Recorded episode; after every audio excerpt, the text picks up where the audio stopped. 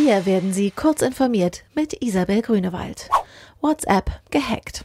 WhatsApp leidet an einer Sicherheitslücke, die unbefugten Fernzugriff auf das jeweilige Gerät erlaubt. Der Angreifer kann die Spyware einfach durch einen WhatsApp-Anruf in das jeweilige Gerät einschleusen, selbst wenn der Angerufene gar nicht abhebt. Es gibt bereits ein Patch. WhatsApp-Betreiber Facebook ersucht alle User umgehend das neueste Update einzuspielen. Auch das Betriebssystem, egal ob Android oder iOS, soll auf den neuesten Stand gebracht werden. Laut New York Times steht die israelische Firma NSO unter Verdacht, die Einschläge einschlägige Spyware programmiert zu haben. NSO gibt an, die eigenen Produkte nur an Regierungen zu lizenzieren und selbst keine Angriffsziele auszuwählen. Roboterforscher warnt vor EU-Drohnenprojekt Roborder. Ein autonomes Grenzüberwachungssystem mit vernetzten Drohnenschwärmen und unbemannten mobilen Robotern auf der Erde und im Wasser soll bald die EU-Grenzen schützen.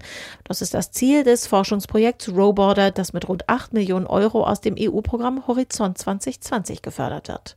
Doch Experten haben massive Einwände gegen die Initiative. So sieht etwa Noel Sharkey, Sprecher der Kampagne Stop Killer Robots, mit der Systementwicklung einen Schritt in moralisch gefährliches Territorium. Touchscreens sorgen für weniger Fingerfertigkeit. Im Sandkasten spielen, Holzspielzeuge anfassen, kneten und basteln. All das machen Kinder auch heute noch, doch die Stunden vor Smartphone und Tablet nehmen zu. Das hat Auswirkungen auf die Fingerfertigkeit und später auch die Berufswahl, berichtet Technology Review. So warnt der Professor für Chirurgieausbildung am Imperial College London, Roger Kneebone, dass der Arztnachwuchs es mittlerweile an Fingerfertigkeit vermissen lässt.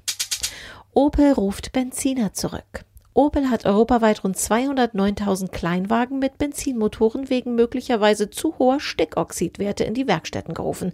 Betroffen sind die Modelle Adam und Corsa der Modelljahre 2018 und 19. Bei hohen Geschwindigkeiten funktioniere die Lambda-Sonde nur fehlerhaft. Der Fehler soll über ein Software-Update behoben werden. Diese und weitere aktuelle Nachrichten finden Sie ausführlich auf heise.de.